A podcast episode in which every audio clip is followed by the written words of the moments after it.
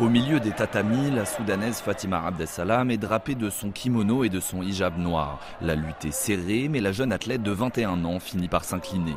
Pour sa première compétition internationale, elle garde tout de même le sourire aux lèvres. Le combat a été dur, j'étais un peu stressée, mais je sais maintenant que je dois travailler. L'année prochaine, je veux gagner ici. Je serai championne.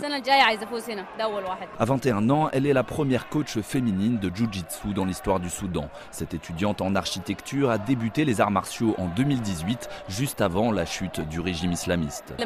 Quand j'ai commencé à m'entraîner au club sous le régime d'Omar el-Béchir, c'était assez risqué. On fermait la porte à clé pour pas qu'on nous surprenne. On s'entraînait en secret. Puis la révolution est arrivée on s'est détendu. Les femmes ont gagné plus de place. De plus en plus de filles pratiquent des sports, du football ou du basket. Dans notre club, les femmes sont à l'aise. Elles n'ont pas besoin de porter le foulard. Elles apprennent à se servir de la force qui est en elles.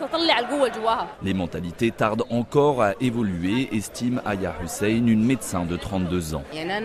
Moi, quand j'ai commencé les arts martiaux, on s'est moqué de moi. Ils disent Ah, tu es musclé, tu n'es pas vraiment une femme. Les gens continuent de penser que si tu es une fille, ta place est à la maison.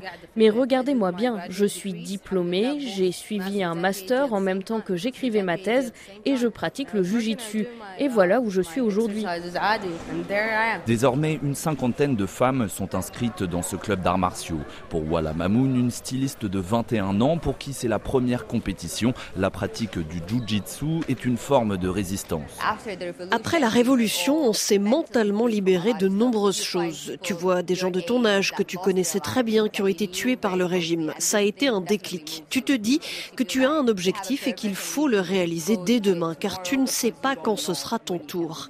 Bien sûr, la révolution doit se poursuivre pour que nous soyons libres, mais nous devons commencer par nous libérer nous-mêmes. J'aime le jujitsu, les arts martiaux, et je ne laisserai pas la société me dire ce que je dois faire.